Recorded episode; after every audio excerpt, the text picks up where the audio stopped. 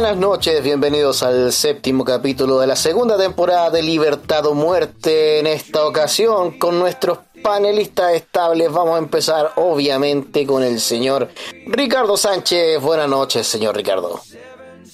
Hola, hola, hola, buenos días, buenas tardes, buenas noches, la hora que sea desde donde sea que nos estés escuchando de Arica Punta Arenas o más allá de la frontera de Chile. Muchas gracias por estar con nosotros en esta edición que hemos preparado con tanto cariño para ustedes, donde esperamos que te quedes hasta el final. Excelente, Ricardo. También tenemos con nosotros al señor Carlos Sepúlveda. Buenas noches, Carlos. Hola, buenas noches a todos. Espero que este programa sea de el interés de ustedes porque va a estar muy bueno. También con nosotros, eh, quien estuvo estuvo con nosotros la semana pasada, pero más que nada de oyente porque teníamos muchos invitados. Afortunadamente era así, el señor Matías Carmona. Hola Rodrigo, hola a todos. Eh, bueno, preparado aquí para conversar, ya con la pauta en mano y con mi pito en el otro, para eso, pasarla bien, eh, filosofar un poco y tratar temas de actualidad. Y por último, pero no menos importante, quien hace posible este programa es nuestro señor director, el dios del Averno, el señor infierno cercano. Buenas noches cabros, qué bueno estar aquí con ustedes, espero que tengamos una conversación amena. Excelente, y sobre todo con esa motivación, compadre. bueno, vamos a partir eh, con eh, los primeros puntos de la pauta. Me gustaría ahora pasarle el micrófono al señor Ricardo para que nos hable qué está pasando en el escenario internacional. Claro, por supuesto que sí. Bueno, tenemos principalmente lo que está ocurriendo nuevamente en China con respecto a lo que está ocurriendo con un rebrote de COVID que ha estado preocupando a todo el escenario internacional, sobre todo por lo que está ocurriendo con el tránsito de la carga, de los buques de carga internacional. Recordemos que una gran parte del comercio internacional pasa por los puertos del gigante asiático. Entonces esto también va a traer una cola en lo que es el comercio y en todo lo que son las cadenas de suministro internacionales. Recordemos también que ha estado eh, sucediendo también en el escenario de la guerra de Ucrania y Rusia, que Ucrania ha tenido varios éxitos los últimos días. De hecho, hundieron un barco muy importante, el barco eh, insignia de la flota naval rusa. Y esto lo han hecho porque han tenido mucha ayuda internacional con respecto a lo que ha sido la inteligencia a la cual ha tenido acceso la gente en Ucrania, sobre todo los militares. Y esto les ha permitido ir tomando ventaja sobre lo que está ocurriendo en la guerra. Recordemos que estamos esperando porque este conflicto ha sido a nivel internacional muy muy importante y afortunadamente a las ayudas que ha tenido Ucrania durante los últimos días pues ellos han podido sobrellevar buena parte del conflicto y de por lo menos mantener su integridad territorial. Y otra cosa muy importante que ha pasado en la esfera internacional tiene que ver con la reciente adquisición de la red social Twitter por el magnate Elon Musk. Esto ha tenido un gran efecto mediático en la palestra internacional porque muchos comentaristas y mucha gente de, la escena política ha salido a hablar de que cómo es posible que este multimillonario vaya a comprar esta red social si con ese dinero. Y esta ha sido la gran hipocresía que ha habido de, la escena internacional de decirnos pues qué podemos hacer nosotros con nuestro dinero. Inclusive hubo una disputa muy interesante entre Bill Gates y Elon Musk con respecto a la compra de Twitter recientemente y se lanzó una conversación bien interesante acerca de Bill Gates teniendo pues una posición de compra en contra de Tesla. O sea que el multimillonario Gates está apostando por la quiebra del fabricante de automóviles, lo cual lo lleva a conocer que simplemente este tipo no es más que un hipócrita que le encanta pues construir cosas en función de los beneficios que puede sacarle a los demás. Eh, no sé si tienen algo más que comentar, muchachos. ¿Qué ha salido de la escena internacional? Comenten ustedes también. Yo tengo una duda, Ricardo, respecto a lo que acabas de exponer. Dime tú, si los señores políticos, eh, estas personas que tienen este problema, ¿no es cierto?, de pseudo supramoral, eh, dicen no, que Elon Musk no puede comprar Twitter porque es un ultra super millonario. Entonces yo pregunto, ¿acaso no son ultra super millonarios todos los eh, dueños de una red social? No, sí, pero es que este ultramillonario no está bailando en favor de los intereses políticos de la casta política. Recordemos que el año pasado en su declaración de impuestos Elon Musk fue la persona que pagó más impuestos de todo el mundo y de hecho el, su reciente movimiento de mudarse de California, que es el estado norteamericano donde tiene la tasa impositiva más alta de todo el país, recordemos que en, en, California la gente, por ejemplo, con simplemente declararse no binario, ya puede recibir un subsidio del estado. Y esta cultura de la cancelación ha sido tan fuerte en California que las empresas están buscando irse de ahí porque la carga impositiva fue muy alta. De hecho, muchas de las empresas del Silicon Valley que estaba operando en California se han ido a Texas. Entonces esto ha sido, ha sido terrible. De hecho, eh, recordemos que no es la primera vez que una persona con, con poder adquisitivo se muda de estos infiernos tributarios a otros lugares que sean más amables con, con, con, las personas y aquellas personas que puedan tener éxito y ayudar con su, con su potencial de producir buenos productos y servicios a los demás. Oye, a ver si, si ustedes se acuerdan, estoy como eh, escarbando un poco mi memoria respecto a, Elon Musk. Y aparte del tema cripto, que el está, el weón habla y, y, las criptos suben o bajan dependiendo de lo que el weón diga. También está el tema de una vez que creo que, no sé qué mierda, y, a, ver si ustedes me, me, recuerdan quién fue, dijo que con lo que tenía Elon Musk eh, en Tesla eh, podía como acabar con hambre en África, una wea así. Y si no me equivoco, y no estoy recordando mal, Elon Musk respondió que le dieran un informe detallado de cómo iban a acabar con el hambre. ¿Cachai? Y lo hicieran público y él vendía sus acciones de Tesla y daba la plata. Sí, efectivamente. De hecho, todavía Elon Musk está esperando ese, ese informe porque a la final ellos nunca contestaron. Y este asunto va mucho más allá porque tú puedes hacer la cuenta de, de, las fortunas de los multimillonarios y tener una idea de cuánto dinero tú necesitarías para acabar el hambre en el mundo y en, realidad es imposible. O sea, estas fantasías progres de que vamos a acabar con el hambre en el mundo, no, no, esto no es posible. Lo que hay que buscar es reducir la carga tributaria, lo que pagamos en impuestos y que las personas puedan desarrollarse según sus potenciales y sus habilidades. Claramente. Y, hay que, y hay que dejar claro un poco, no sé si ustedes saben que Elon Musk puede tener mucho dinero, pero es un moco en comparación con el presupuesto que tiene Estados Unidos. Y no sé, también hay dichos que, que, dicen que inclusive los grandes jerarcas de muchas naciones tienen incluso más plata que este sujeto que todos alegan porque tiene dinero. Por ejemplo, Putin. Se dice que Putin es más millonario que, que inclusive que, que Elon Musk.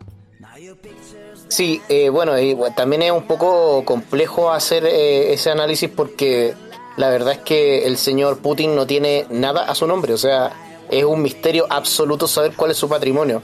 Sea, sea como fuere, eh, obviamente la gente, los más progres, las personas que son más de esta izquierda que creen en la redistribución absoluta, incluso, ojo, no del, siquiera del flujo de caja, sino que también del patrimonio de las personas, eh, creen que los millonarios tienen más plata que el Estado y esa cuestión es absurdo, absolutamente absurdo. Entonces, toda esta estupidez de, los impuestos a los super ricos y todo eso viene precisamente de ahí.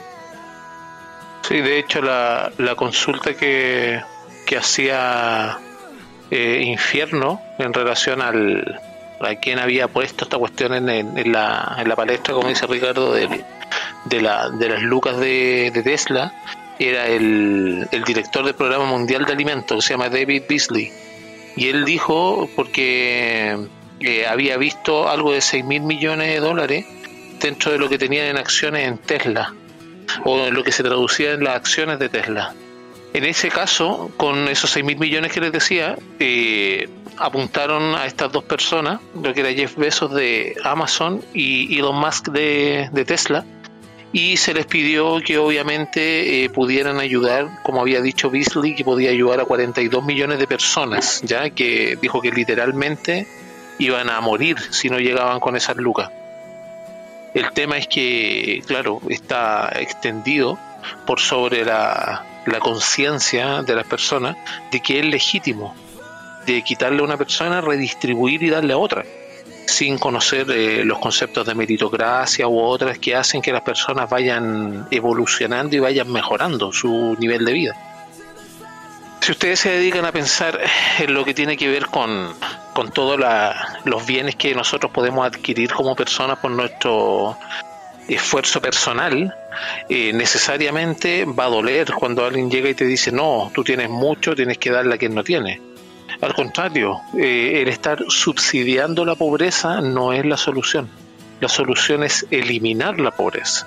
Y con esto no me refiero a, lo, a, algunos abortistas que quieren eliminar a los Déjame niños. tirar un chiste fome, Carlos. ¿Ya? ¿Cómo eliminas a la pobreza y al hambre de una sola vez? No cacho. Comiéndote a los pobres. Seis mil demandas mañana. ¿ah? ya, pero el tema, como te decía, es, es que, por ejemplo, se le enseña a las personas que se les tiene que subsidiar sus necesidades.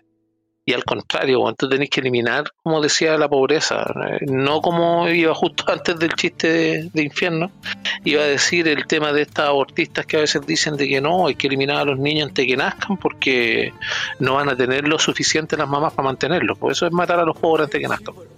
Y en ese aspecto no me refiero a eso con eliminar la pobreza, sino que eliminar la condición de pobreza de las personas, dándole más herramientas, dándole más desarrollo al país, que es diametralmente opuesto a lo que tenemos hoy en día en nuestro país. Absolutamente.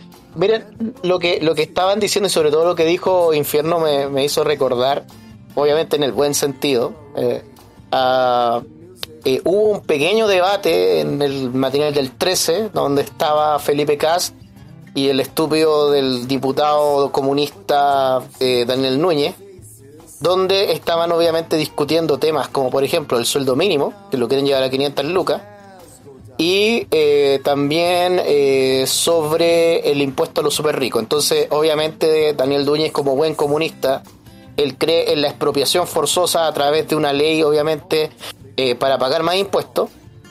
Y decía porque en Chile hay que eliminar los super ricos, así tal cual. Entonces Felipe Cas dijo, no, eso lo que va a provocar es que tengamos menos dinero ese menos dinero va a provocar que haya menos empleo y ese menos empleo va a provocar que haya más pobres. Entonces Felipe Cas le dice, no, no, no tenemos que eliminar a los super ricos, tenemos que eliminar a los super pobres. Y obviamente eh, la, la gente ahí, que era sobre todo los periodistas, también como que se escandalizaron, así como, oh, no, es que va a matar a los, prácticamente, que va a matar a los pobres. Qué tontera más grande, no se trata de eso. Hay un punto importante sobre ese mismo programa que es interesante al respecto de ver cómo eh, Felipe Cast reacciona frente a las falacias de- del comunista. Y, y a qué me refiero con esto? Y es un poco un- una cosa que igual me gustaría traer a, a discusión, es cómo la derecha cuando está en oposición, o mejor dicho, yo creo que todas las oposiciones hacen eso, eh, ocupan las mismas falacias de los demás o, mejor dicho, no son capaces de defender los principios. ¿Y a, qué me voy con esto? El, tipo comunista comentaba que eh, o, se indignaba cuando Kass de cierta manera decía que había que bajar los impuestos y él decía, ¿y a los ricos también? ¿Y a los ricos también van a pagar menos? Y- en vez de ponerlo al desnudo y mostrar que, que es envidia y resentimiento su discurso y que nos resiste un segundo paso a la lógica para no querer argumentar sobre la hegemonía que tienen lo- eh, los mismos, como tú dijiste, eh, periodistas con estas ideologías nefastas de envidia y resentimiento, eh, es, es terrible. No, no tenemos gente lo suficientemente valiente para salir a defender sus convicciones, o quizás este tipo no la tiene. ¿Qué piensan ahí? Mira, Deja- yo- Espérate, de- déjame decir algo rápido de, de Felipe Sí. Cast. Yo voy a irme a una, a una noticia que está publicada de 28 de agosto del 2020. Felipe Cast, dos puntos. Senador Evópoli. Porque rechazo la violencia, voy a votar a prueba. Ese es Felipe Cast. sí, Imbécil. Justamente de eso mismo iba a hablar yo. Está bien que se está justamente era relacionado, justo iba a decir eso, me quitaste las palabras de la boca, infierno, porque estos hueones que votaron a prueba no pueden salir ahora con la razón, porque de hecho lo que dice el Mati tiene razón desde su perspectiva. Desde la perspectiva mía puedo ponerle un contrapunto, porque igual y exactamente igual me parece lo que él trabaja, lo que es el marketing. Eh, la realidad no calienta a nadie. Y todo lo que está en marketing, todo está retocado, todo. Y exactamente es lo mismo con esto, con los discursos y todo lo demás. Tú con la realidad no vas a calentar a nadie. Si tú le empiezas a explicar a alguien la historia del UEF, nadie se ha, se ha explicado tal vez o se ha preguntado por qué existe la UEF, de hecho, o los impuestos, qué pasaría si bajaran, impuestos compuestos, un montón de cosas que están dentro de los precios. No va a calentar a nadie. De hecho, la persona no... La, típica expresión es que, ah, ya, no, eso no me importa. Voto igual a prueba, por ejemplo lo que pasa con ese tarado. Eh, es lo mismo que yo pienso, por ejemplo, de un Garín o de otras personas que sacan todo su lado, weón, después de, hacerle la genuflexión, weón, a la, mierda constituyente que tienen. Eh, se las de erudito, weón, y pensadores, y ahí se las dan, weón, como de, pensadores profundos y todo. No son pensadores profundos, son unos cobardes de mierda. Es tan simple como eso. Sí, ojo, yo, yo comparto ese análisis. Tampoco voy a decir que Felipe cae santo de mi devoción lo he criticado muchas veces, pero eh, debo decir que lo que estaba lo que estaba argumentando yo estoy total y absolutamente eh, eh, a favor, o sea, yo, yo estaba total y absolutamente a favor de todos los argumentos que él daba. Pero, sí, el tema, disculpa, disculpa, el tema, este un paréntesis nomás, el tema es a cuántas personas llegas con ese discurso. Sí, obviamente.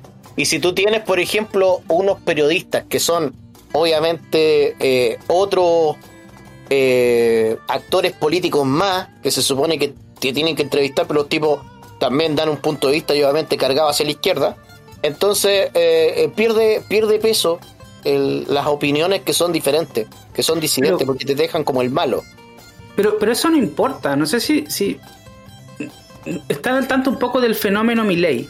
¿Se, imaginan frente a esa conversación, en vez de un Felipe Cas, hubiera estado un Milei? Ah, claro, hubiera sido otro el resultado. Los comía todos. Y, hubiera, saltado la periodista, no, pero es que la justicia social, ¿y qué es justicia social? Eso es injusticia social. O hubiera saltado el otro periodista, no, pero es que hay que ser empático. ¿Qué empático? Ustedes son ladrones.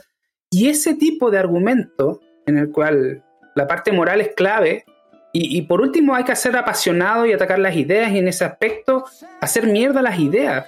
Y no sé por qué la gente no logra disociar eso de las ideas a las personas. Lo que pasa, Matías, es que eh, mi ley es un alfa, y eso, es lo que pasa, ¿cachai?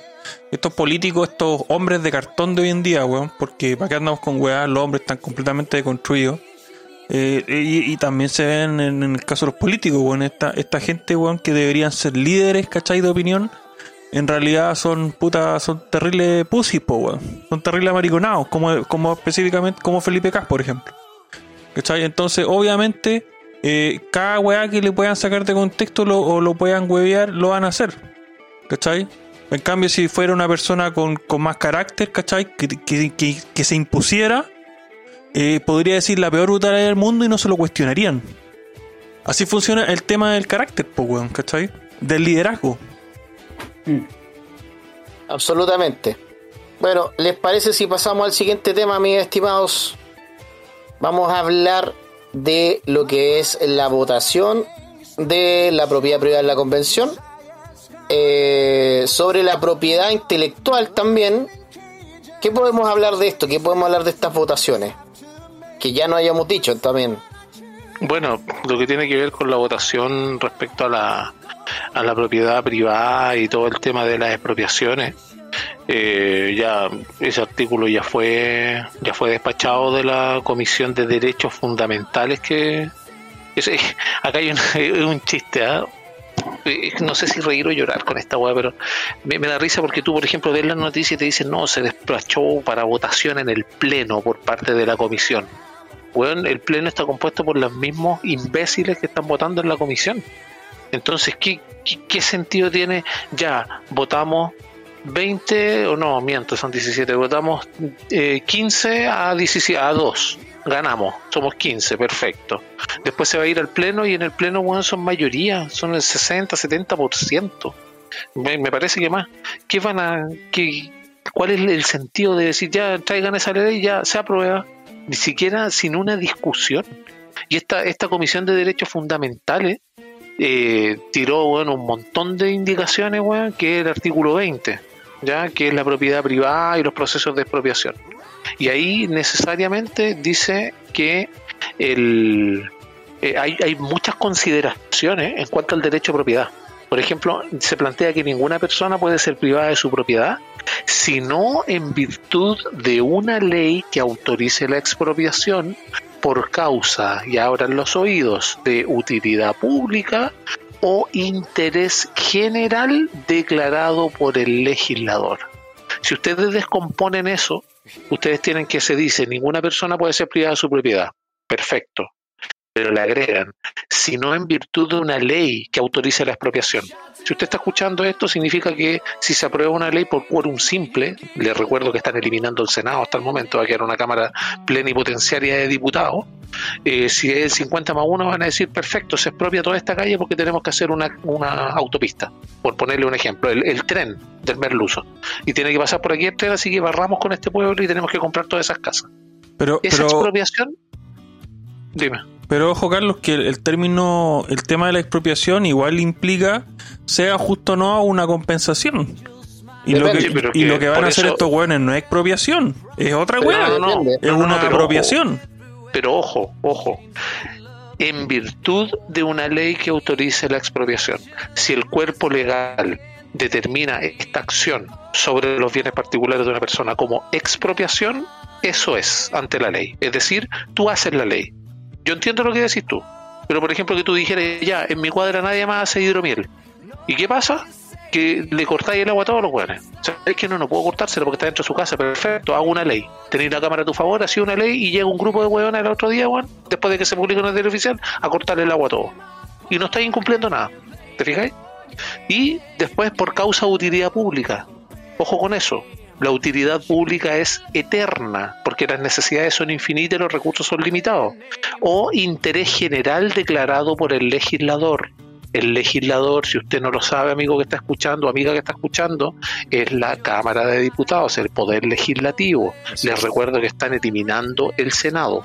Es por eso que esta parte, este artículo, el, el 20, es muy complicado porque ellos dicen, ninguna persona puede ser privada de su propiedad. Perfecto, pero después se cagan de la risa si no es por en virtud de una ley. Y eso son dos líneas que usted puede leer de un artículo. Si lo pasa por alto, se lo van a mandar a guardar hasta el fondo, como se dice. Sí, eh, eh, es cierto eso. Y, lo que decía, por ejemplo, Infierno, para que así fuere, ojo, para que así fuere, para que eh, tengamos una diferencia de que cuál es con compensación o cuál es sin compensación, eso es relativo, depende del mismo cuerpo legal porque eso tiene que estar definido en, en, la misma constitución. Es que en la constitución no se define eh, esa diferencia o, esa, podríamos decir, esa forma de proceder, el procedimiento, le das cabida a la ley simple. Y si en la ley simple tampoco lo, lo pueden definir, significa que va a ser totalmente arbitrario por parte, por parte de quien esté al mando. O sea, si el día de mañana te dicen que la expropiación es sin compensación, es sin compensación. Por eso es que no es que esté escrito. En la, constitución actual sí. Pero si es que nosotros no tenemos esa definición en el cuerpo legal, va a ser cualquier cosa y va a ser total y absolutamente arbitrario. Yo, yo cabrón, les propongo que hagamos un poco de política ficción y seamos como, como lo hemos sido hace varios, desde que comenzamos el programa y todo, de, evidencia hacia adelante. Yo lo que creo es que, y por cómo se ven las cosas, van a querer que el parlamentarismo de facto o la forma de, de gobernar a través del Parlamento principalmente sea ya casi 100% y llevar el conflicto al Congreso, el conflicto constante, eh, a través de las violencias, las funas, o sea, la pequeña muestra que se dio por el rechazo de la comisión ecológica, no sé cuál es la comisión esa, que prácticamente quisieron matar a los socialistas y los tildaron de, traidores. Ojo, ojo que ese informe se rechazó en general y no se votó ni uno de su artículo. Porque se rechazó porque era malo. En general, ojo. Sí, por malo se rechazó. Y, y si se fijan, la, la, FUNA fue simplemente un reflejo de lo que eventualmente va a pasar en el Congreso si esta locura se aprueba. Ah, ah, ahora bien, eh, ¿qué tan maquiavélicos creen que sea esto? Y, eso es un poco lo que me complica cuando hacemos este tipo de política ficción, porque pareciera que fuera una puramente pensando todas las cosas de manera maquiavélica, pero ¿Qué creen ahí? Es que es difícil tener eh, expectativas positivas porque en esencia el ser humano es malo, ¿cachai? Entonces, ¿qué podía esperar de gente que es tan básica y tan llevada a sus instintos primarios que es eh, dejarla cagar siempre? Pues bueno. Teoría del caos, pues. Todo tiende al desorden y al, y al desastre. No, no sé si no sé, no- en otros países, por ejemplo, en donde pasa, donde, donde, la, donde el gobierno es parlamentario, como por ejemplo, no sé, Inglaterra o España, por ejemplo. No sé si saben lo que pasó hace más o menos dos años en, o un año más o menos en, en, en, en- ah, eh, la capital de España, Madrid. Madrid. Madrid. Eh, y, que, y que también hubo un estallido criminal prácticamente en Madrid, estaban destruyéndolo todo. Y el gobierno de Madrid, que era de derecha, mandó elecciones inmediatas, como para parar el tema ya, elecciones. Hicieron elecciones y la izquierda quedó reducido a prácticamente lo mismo que aquí en la constituyente, la derecha, menos del 20%, y la, la derecha tiene casi todo el parlamento. Entonces, e- e- es, muy gracioso ver la, la- ¿cómo se llama? cómo actúa el parlamento, porque no sé, e- el, el principal intelectual de la revolución acá, o uno de los más importantes intelectuales de la revolución en Latinoamérica, es el que le llaman el Coletas en Estados Unidos. Y el Coletas desapareció de la faz de la, de la política en, en Madrid. Y gracias a este parlamentarismo que está forzando de cierta manera la constituyente.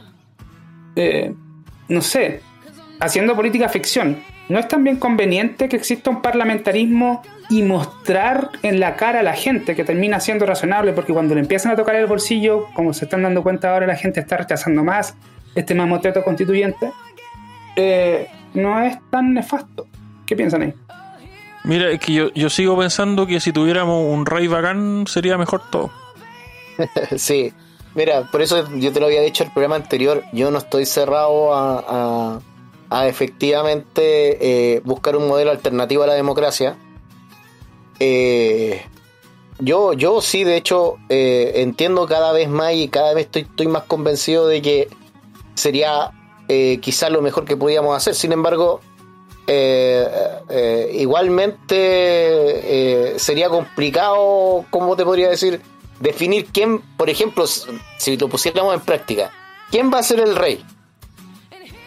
Yo podría ser el rey, pues, weón. ¿Viste? Es que es el problema, pues, weón. no, no porque tú lo seas. Y sería un buen rey. weón, ¿Y qué pasa si yo me autopercibo el rey, weón?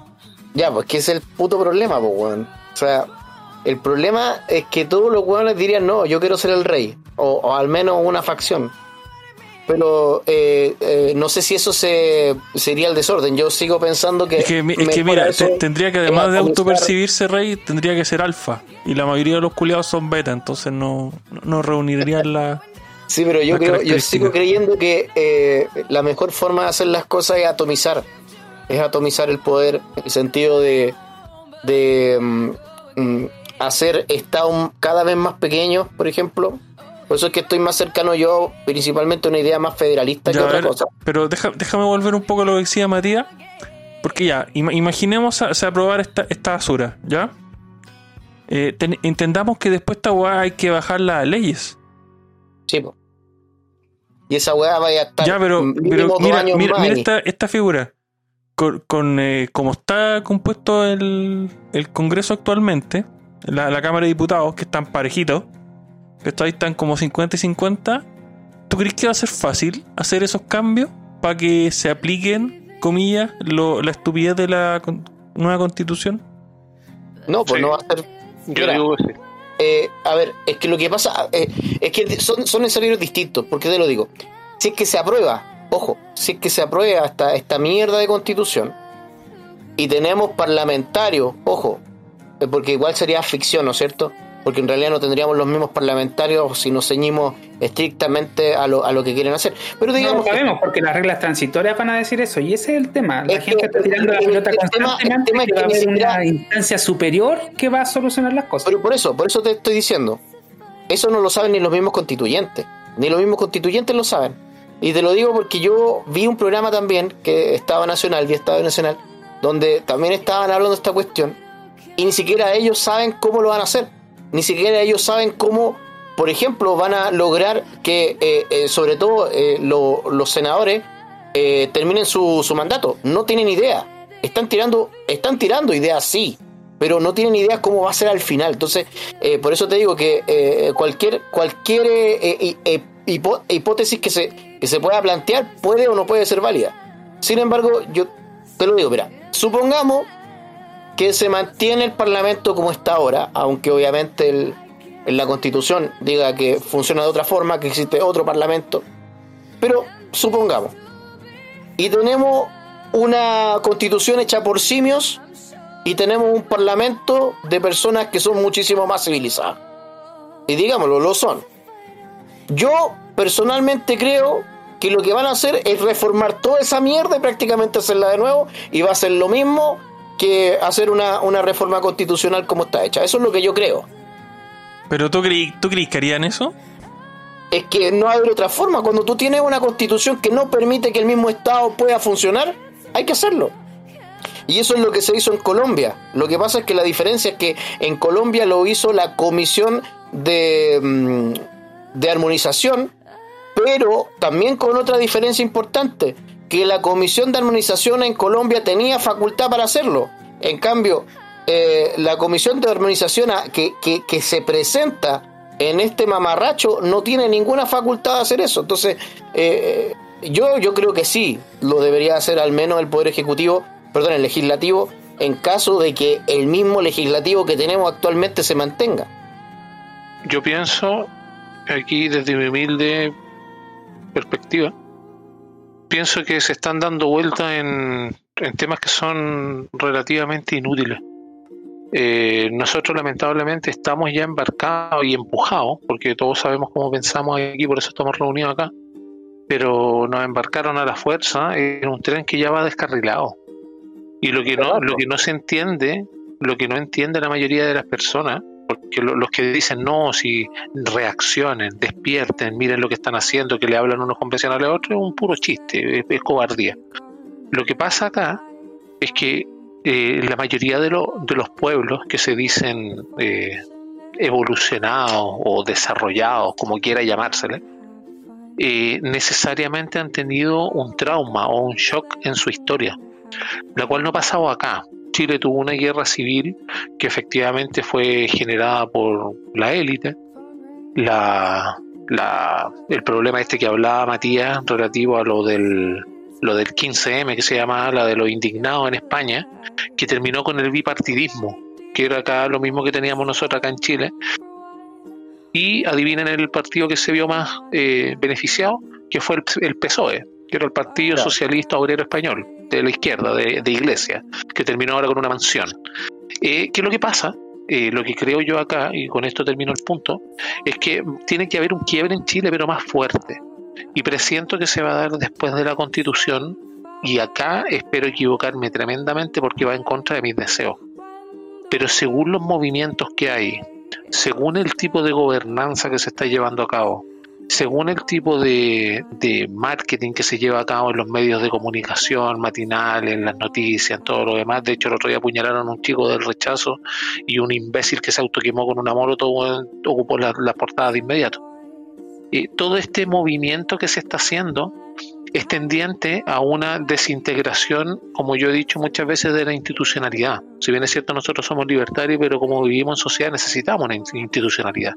El tema es que, por ejemplo, lo que tú decías, Rodrigo, de la atomización, por así decirlo, del poder, porque yo estoy de acuerdo, eh, parecerá ridículo, pero estoy de acuerdo con, con Infierno en lo que tiene que ver con tener un monarca. Eh, el asunto es que eh, era mucho más lícito que el monarca te cobrara, porque de hecho era uno de los principios que tenemos los libertarios. Te cobraba por seguridad y te cobraba por el derecho a llevar tu proyecto de vida a cabo, porque te protegía y obviamente administraba la ley. Pero bueno, yéndonos al, tema que les decía de Chile, yo siento que, eh, no sé si lo escribí a ustedes, parece o no, pero ahora lo aprovecho de decir, vamos a pasar una Navidad muy distinta. Y no en el concepto de que va a faltar plata, que la inflación, llegado el momento, ustedes se van a dar cuenta que la falta de plata, la falta de trabajo, la inflación y todo lo demás va a ser pelos de la cola. Yo siento que tiene que haber un shock más grande y lo están preparando. Porque de hecho, como les dije anteriormente, Boric y todo el cardumen que tiene el merluza en la moneda no están para ejercer poder, están para destruir el poder. Y con esta atomización que tú decías, Rodrigo, eh, no puedes escapar del poder. Porque como mencionó Infierno en algunos momentos, siempre existe un alfa. Y siempre vas a tener personas que tienden a progresar y estas son en minoría en relación a las personas que buscan aprovecharse de estas personas. Por eso las ideas de izquierda tienen más sentido cuando tú ejecutas el marketing de buena manera o la propaganda de buena manera de sus ideas que son nefastas. Por eso hablan con tanta propiedad de metámosle la mano a los bolsillos a los súper ricos, que no hayan súper ricos, decía el imbécil de Daniel Núñez en la, en la mañana, que no hayan súper ricos, claro, que no hayan empresarios, como a él le van a pagar con impuestos de la misma persona que están haciendo mierda al eliminar al súper rico porque se va a quedar sin trabajo y no va a poder comprarse una puta cerveza en la esquina, esa persona le va a tener que seguir pagando los impuestos, compre lo que compre, entonces se vuelve a lo mismo. Y eso es lo que tiene que darle rabia a las personas, tiene que encolerizarlas, pero de buena manera, porque en realidad ya es poco lo que tenemos que hacer antes de este shock, porque ya se están preocupando incluso de desarmar a los exfuncionarios de la Fuerza Armada. Y eso no es al azar, no fue porque un coronel defendiera a otra persona y algo, porque de hecho lo frustró el asalto y salió en las noticias. Es porque buscan terminar de desarmar a las personas, porque el poder eh, se ejerce netamente por la autoridad y también por lo que hablamos, por el carácter. Y el carácter de la masa lo hace la conjunción de ideas en un propósito común, que es el progreso en este caso. Y eso es lo que ellos no pueden ver. Sí, mira, eh, como digo, aquí hay varias teorías porque es precisamente lo que la incertidumbre radica precisamente en qué va a pasar eh, con, el, con, el, con el Parlamento. Y una de las posibles también escenarios que podemos tener es algo muy parecido a lo que tú dijiste, pero yo creo que de mala manera, eh, que sería que se repita lo que pasó el 23, eh, con, la, con la constitución del 23, que, que, fue tan mala que terminó esta cuestión en una guerra civil. Entonces, puede que pase eso también, puede que tengamos un shock bien, bien, bien grande, eh, que hay una facción obviamente de ultra izquierda que también lo provoque, eso también puede pasar. Entonces, la verdad es que las cosas no, no, no, auguran muy bien, eh, incluso, ojo, incluso si gana el rechazo. Oye, una, una consulta aquí para ver qué opinan de esto. ¿Por qué opinan de, Hoy día alguien me dijo algo bien interesante. Eh, ¿Ustedes se imaginan que fuera probable o creen que sea probable, aunque sea en muy, muy poco probable, ¿se imaginan otro golpe? Yo sí. Yo me lo imagino y lo, y lo, y lo he estado imaginando hace rato. Distinto es, ¿no es cierto?, que lo quiera. Pero yo me lo imagino, yo creo que esta weá no va a terminar pacíficamente. No, por supuesto. Pero usted sí, sí entonces se imaginan un escenario de un segundo golpe. Sí, yo sí. Yo mm, no, pero no en qué sentido. Estoy totalmente de acuerdo con la línea en que va eso, pero en qué sentido yo creo que no.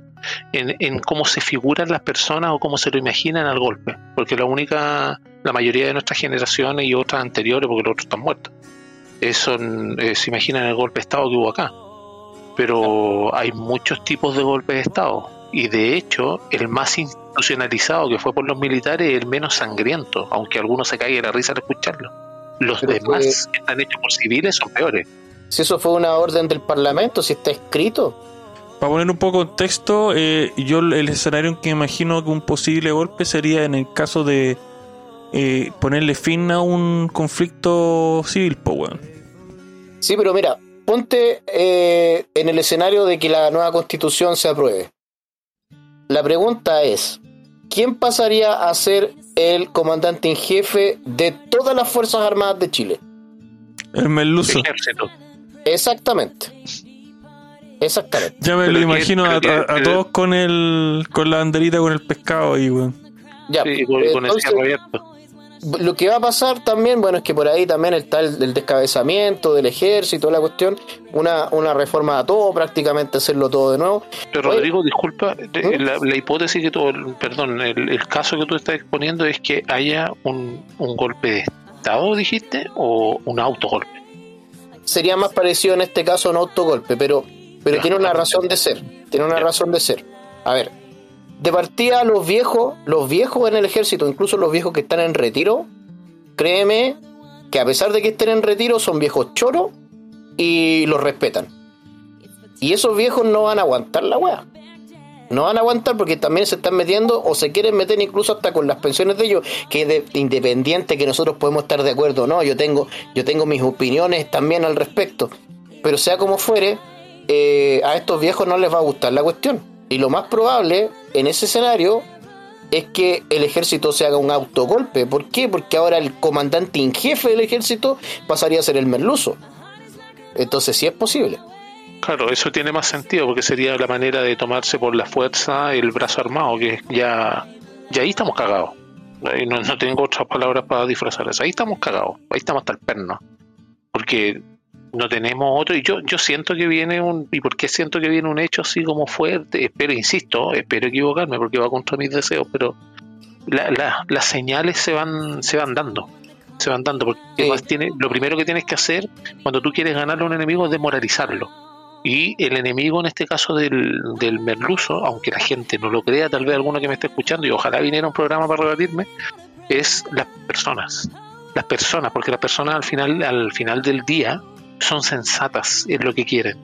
Es para obtener sus proyectos, porque una persona que está fuera del marco normal o de este sentido común que algunos hablan, que se relaciona con el logos de la sociedad, el uso de la razón, la mayoría saben que están mal. De hecho, cuando tú piensas algo y tú dices, no sé, ya voy a adelantar por la derecha, es un ejemplo estúpido, pero voy en el auto a adelantar por la derecha porque me sale más rápido que adelantar por la izquierda como se debe. Yo sé que estoy mal, si yo quiero, sabéis que me encontré esta plata, se le cayó a una persona, esa persona que se la escondió sabe que está mal. Y tú te das cuenta cuando empieza a justificarlo. En este caso el gobierno, las justificaciones que tiene, o esta administración de mierda que tenemos, que, ¿cuál es la justificación de ello? Los planes sociales son para poder dar subsidio, porque con el subsidio tú aumentas la inestabilidad económica, no necesariamente sacando los retiros, porque con eso disfrazas perfectamente mantener retiros para poder obtener esos bonos que te van a permitir mantener una inflación controlada bajo la alfombra. Porque va a seguir siendo, tú cuando tú te vuelta la cabeza de nuevo, esa alfombra va a estar pegada al techo del, del globo que va a tener de inflación. Y lo están haciendo muy bien y eso es imperdonable, por eso yo no paso a los zurdos, porque es imperdonable los planes maquiavélicos en ese caso para poder obtener el control y poder hacerse del poder de un país, porque de, más está decirle que a lo mejor se han dado cuenta, las personas que están en el norte, ojalá que nos escuchen, se han dado cuenta, también quieren destruir la frontera, y eso no es misterio para nadie. Yo ahí me, me sumo un poco a las palabras de Carlos, yo tampoco los paso pero tampoco paso los buenos de derecha. Y, me creo que es importante decirlo también porque son actores relevantes o no relevantes, también son actores irresponsables, weón, del agua que está pasando, ¿cachai? Por omisión y por cobardía, exacto. También, sobre todo eso. Pero, esto en parte política ficción de lo que habíamos conversado al principio, ¿no? Sí, obviamente. yo creo que lo importante, y siguiendo la política, política ficción, es tener un termidor y el termidor tiene que ser el rechazo 70-30. Yo creo que es un buen número para tener un buen termidor. Mira, eh, de hecho, de hecho hay un escenario que es más malo todavía, más malo todavía, y es que gane el apruebo, pero que gane el apruebo por un margen muy, muy pequeño. Entonces, esa cuestión sí que nos va a llevar a una inestabilidad social brutal, pero brutal. Oye, una, una pregunta, ¿usted qué creen que van a votar los viejos, los adultos mayores? Yo creo que los viejos van a votar rechazo. Porque ellos, son, ellos los que van a decir la elección, porque son más. No, no estoy tan seguro. No estoy tan seguro porque acuérdate que eh, quieren que los cabros chicos voten. Sí, pero hasta ahora no, eso no, no, no, es una realidad. Hasta, hasta, hoy, día los viejos son más. No, y tendría que hacer un cambio constitucional a, la constitución actual para que eso suceda y no tienen sí, Pero eh, eh, es que ahí también, ahí también hay, yo no creo, yo no creo que que uno deba decir, no, es que tienen que hacer esto, ya lo han hecho, han hecho varios cambios. Obviamente con este Parlamento está, está mucho más peludo, eso es verdad. Pero eh, eh, hasta ahora tal cual, sí, eh, tiene, tiene razón Infierno que hasta ahora los viejos son más. Pero no podemos descartar la posibilidad, por pequeña que sea, que permitan que voten los, los, pendejos y los pendejos van a votar principalmente por los zurdos porque le metieron en la cabeza que eso es bueno eh, pero, pero bueno, el caso es que la, la, cosa no pinta bien precisamente porque vamos a tener sí o sí otro tremendo conflicto social. Eh, a, Boric ya se le está organizando un segundo estallido, lo viene prediciendo Artés. Y además, si uno revisa las redes sociales, ya la gente se está organizando. Eh, ya se está organizando en lo que se conoce como la malla más grande de Chile. En eso ya están. Ya están los planes. Entonces, eh, sí o sí, vamos a tener un conflicto grande en el país. Eh, y de hecho podría ser incluso más violento que, hace dos años. Sí, lo que tiene que ver con las mayorías de la Cámara no dicen nada. En este caso, o los equilibrios de poder, llamémoslo así. No dicen nada. No dicen absolutamente nada porque cuando tú tienes personas que pueden presionar de otro modo, aquí tenemos que darnos cuenta de algo. Antes, sorry lo disperso, pero aquí tenemos que darnos cuenta de algo. Nosotros ya no frenamos esto. Ya le dieron el poder a quienes no debían tener el poder y nunca debieran tener el poder, que por lo demás en otros países están proscritos. No debieran haber llegado al poder. Sí, puedes hablar y todo, pero la gente tiene que saber algo y acuérdense siempre, un comunista va a hacer reforma y va a ofrecer bono hasta que se le acabe la plata de los demás, no la de él, como decía Margaret Thatcher. Es exactamente igual lo que está pasando acá. Ellos llegaron al poder, se les dejó entrar. Ahora lo que hay que hacer es resistir el vendaval. No, no, no, no piensen en ilusiones de que van a frenar algo. ¿Quiénes son? Y no me refiero a nosotros, obviamente, somos puta insignificantes, pero me refiero a las, llamémoslo entre comillas, fuerzas políticas. ¿Quiénes son? Por eso, pero ¿quiénes son? ¿qué, poder tienen? No tienen ningún poder, porque en el momento de ejercer ese poder se le aconcharon los meados, pues, como se dice acá, se acobardaron. ¿Y qué es lo que le interesaba? Le interesaba ese futuro político, le interesaba seguir recibiendo el sueldo a fin de mes. Eso es lo que le interesaba a estos hueones. Y eso es lo que pasa, que se les dejó entrar unas personas que no deberían haber entrado. Ahora lo que tenemos que hacer es soportar el golpe y contraatacar. Es lo único que queda, desde mi perspectiva. No, no, no, me parece, me parece muy bien. Y, hablando también de, conflictos sociales, me gustaría también que hablásemos un poco de lo que está pasando con el paro de los camioneros. Eh, Carlos, ¿tú nos puedes hablar un poco de eso? Bueno, el paro de los camioneros, como salió en todos los, medios, la, mapache de la Siche estaba tratando de, darle un ultimátum y todo, se lo rechazaron. Eh, con el poder del diálogo, eh, es como, me imagino como un superhéroe así con el diálogo man, ah, con una D en el, en el pecho, tratando de ganar todas las batallas. En este caso los mandaron a la cresta, la Sicher no fue, a lo mejor los camioneros no sé, no le habían agarrado balazos, le hubieran tirado unos tarros de aceite, benzina, no sé qué huele le hubieran tirado. Pero eso es parte de lo que les decía anteriormente, ellos no están para ejercer poder. Y en este caso, yéndome a la pregunta que tú me haces, Rodrigo, el tema de la presión de los camioneros es algo que les juega muy a favor a ellos, al igual que el tema de los retiros, también por temas prácticos de ellos, que tienen que, que van apuntados directamente en lo que ellos quieren que es llevar a cabo su agenda política, no el desarrollo del país. Eso no les interesa. De hecho, no está ni siquiera en los pensamientos del Merluz.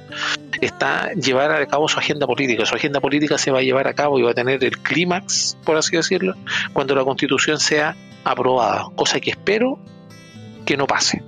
Y en ese caso los camioneros están ejerciendo un poder para poder bloquear esto y el discurso del gobierno básicamente y rápidamente se va en, en, derecho contra ellos mismos, diciendo de que va a eh, cortar la línea de suministro, que las personas se van a ver más afectadas, que los que más necesitan, que los niños, que el hambre y estas cuestiones.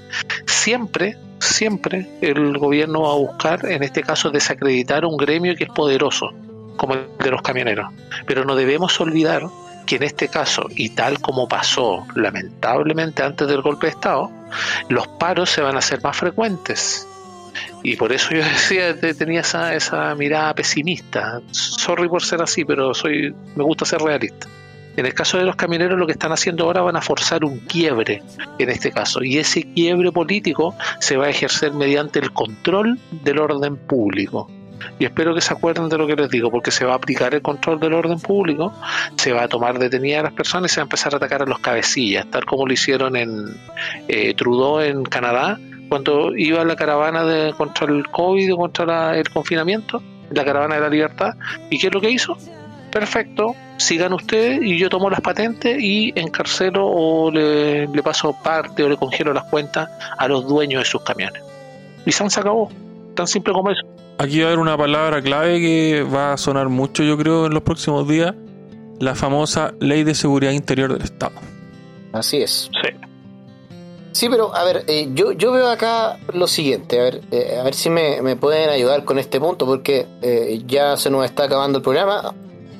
Pero a ver, si la señora Iscasiches, y, y, y también obviamente sin, sin obviar lo que, lo que tú dijiste, Carlos, pero si la señora Iscasiches habla tanto de diálogo, de diálogo, de diálogo, de, de diálogo, diálogo, de diálogo, la atacan, la agarran a balazo en la Araucanía, no, diálogo, diálogo, diálogo. Matan, creo que mataron a, a balazo un camionero, corríjanme si me equivoco. Riesgo Eh. Sí, bueno. Y, y por eso los camioneros se paran. Eh, aquí yo sé que me va a tirar la oreja infierno porque no son los camioneros, sino un grupo de camioneros. Pero bueno, da lo mismo. El, el caso es que eh, los tipos te agarran a balazo, agarran a balazo a, a- a los camioneros todos los días, han matado camioneros, de hecho quemaron camioneros vivos. Eh, le, dispararon hace una niña también hace, hace unos años atrás.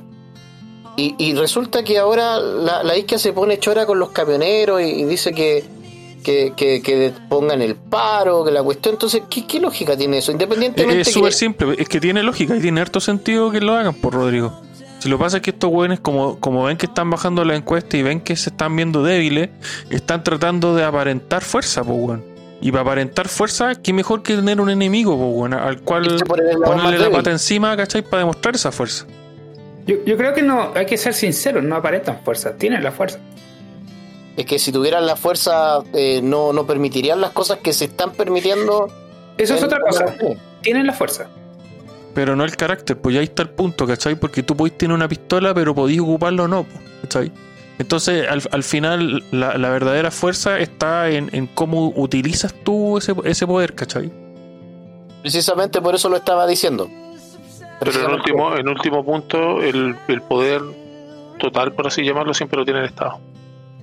O sea, en el caso por de definición, nosotros, en el caso de nosotros, no, no es que lejos de definiciones, por idiosincrasia, por así decirlo. En el caso de nosotros, de nuestro pueblo chileno, nosotros mismos, el poder lo tiene el Estado. Se han encargado por décadas de hacerlo así. Nosotros, nos- nosotros, créeme que si las personas, por ejemplo, lo que hablábamos, que sería bueno tratarlo en, la, en el otro libertad o muerte, el tema de la tenencia de armas, por ejemplo. Ese es un ejemplo bastante fuerte que muchos dicen no, que no podría ser. Hay mucho tema, mucho baño que cortar en ese tema. Pero lo que sí es cierto es que mientras las personas tienen armas, el incentivo para generar delito por parte de los delincuentes baja. Y eso es verdad, porque el delincuente no va a saber que mierda anda armado. Y obviamente va a bajar la delincuencia per se, es algo lógico. De hecho, la mayoría de las personas a veces no, no reparan en ver, por ejemplo, las casas de Estados Unidos, la mayoría están sin reja. Quienes viven con rejas como nosotros, que para nosotros es normal, quienes viven con rejas los que están en los barrios bajos, en los arrabales, los que están en las periferias. Ellos viven así, pero Claro. no las personas que están en, en, resi- en sectores residenciales, y no llamemos re- sectores residenciales grandes, sino que solamente cúmulos de personas que tienen la potestad de tener armas en su casa. Si ese es el tema, no, no, no estoy de acuerdo tampoco que puedan comprar una bazooka como cualquiera va a comprarse un skills al supermercado, no, sí estoy claro. Pero el tema es que si tú tienes, eh, si tú cumples con los requisitos para tener un arma, tú tienes conocimiento del arma, tú deberías tenerlo. De hecho, cuando las personas entran a la cocina, tienen un montón de armas a su disposición. Así que yo al menos lo considero ilógico. Y eso es lo que ayudaría bastante, pero como lo han hecho, y el pueblo de nosotros se acostumbra, de hecho acuérdense cómo nos metieron por el garnate y salió por el culo el Transantiago a la fuerza, pero a más no poder, la gente se acostumbró. Y nos, nos acostumbramos, yo no me cerro ahí, nos acostumbramos. Ese es el tema. Eso va en los genes y eso va cambiando, pero para eso muchas veces necesita un shock. Y la, la historia tiene mucho que decir en eso para las futuras generaciones. Siento que la generación de nosotros lamentablemente no va a ver eso, pero sí puede haber un cambio más adelante, obviamente. Bueno, dicho esto, eh, lamentablemente nos quedaron eh, dos temas en el tintero, pero yo creo que en base tenían, tenían también mucho que ver con, con lo que conversamos, ¿no es cierto? Eh, así que ahora voy a proceder a darles sus minutos libres. Eh, eh, aquí el señor Ricardo Sánchez no ha dicho ni pío, así que, señor Ricardo Sánchez. Gracias, gracias. Bueno, sí, es que estaba escuchándoles con muchísima atención, recordándoles también nuevamente que el futuro de Chile está en tus manos, no podemos permitir que esta sarta de parásitos nos roben el futuro de, este hermoso país. Y eso, no podemos dejarnos distraer de todas estas estupideces que están pasando, sino que tenemos que mantener la cabeza fría, estar pendiente qué están haciendo estos ladrones de los políticos y simplemente no queda otra que rechazar, porque si no se va a complicar la historia de una forma terrible porque ya nos tienen montados en la paila del guiso. Muchas gracias por habernos acompañado hasta aquí. Síganos en nuestras redes sociales, Alianza Libertaria y bueno, eh, continuemos con el programa. Muchas gracias. Señor Matías Carmona. Eh, muchas cabros, no sé. Ustedes saben, yo, yo fumo marihuana constantemente y el, tema de la paranoia para mí, en especial cuando, cuando fumo marihuana, es un tema. Eh, en ese aspecto yo creo que ser fatalista no sirve de mucho y no es, sirve como, como para, para salir adelante pensar en que adelante es un precipicio. Y en ese aspecto, eh, como lo dijo Ricardo recién, eh, es la decisión de cada uno lo que importa y en este aspecto tenemos al frente una manera no fácil, porque nada es fácil y la pelea es constante y nunca va a acabar. Y eso tenemos que tenerlo claro siempre. Una especie de salida a la vorágine de, de miseria que, que puede resultar todo esto y es el plebiscito de salida. Ahora, lo que pase después seguirá siendo responsabilidad de todos nosotros, así que educarse chicos, conversar, principalmente conversar porque contrastando las ideas es donde las ideas buenas salen adelante. Sí, muy buenas palabras, eh, Matías, pero yo tengo un punto de vista un poco distinto. Yo creo que sí es importante caernos al abismo y después, así, la única forma de poder rebotar pero yo veo que si gana la, la prueba o, el rechazo, nos vamos a la mierda igual, al menos en, en, un, en un tiempo, y después obviamente tendremos que madurar como país y, y, volver al, a la cordura. Pero bueno, esos son puntos de vista distintos. Carlos Sepúlveda. No puedo estar más de acuerdo con los dos. ¿ah? De, hecho, ambos tienen razón. El que no esté de acuerdo, por ejemplo, con algún punto tuyo del Matías no significa que esté malo, obviamente.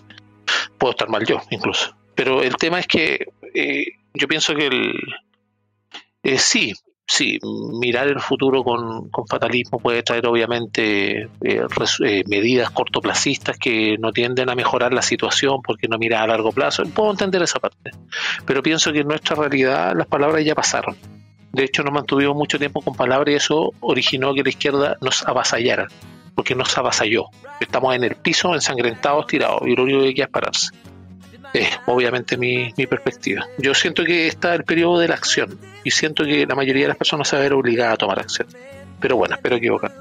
Lo que sí quiero decirle a las personas es que infórmense, lean, eh, los artículos de la Constitución están hechos para ejercer el poder por parte de un grupo, de una mayoría por sobre los demás, pero una mayoría pequeña, es decir, dentro de una Cámara. Por ejemplo, la mayoría de la Cámara de Diputados, la mayoría de la Cámara de las Regiones, entre comillas, que es lo que quieren hacer para sacar al Senado y reemplazarlo por ese ese organismo títere.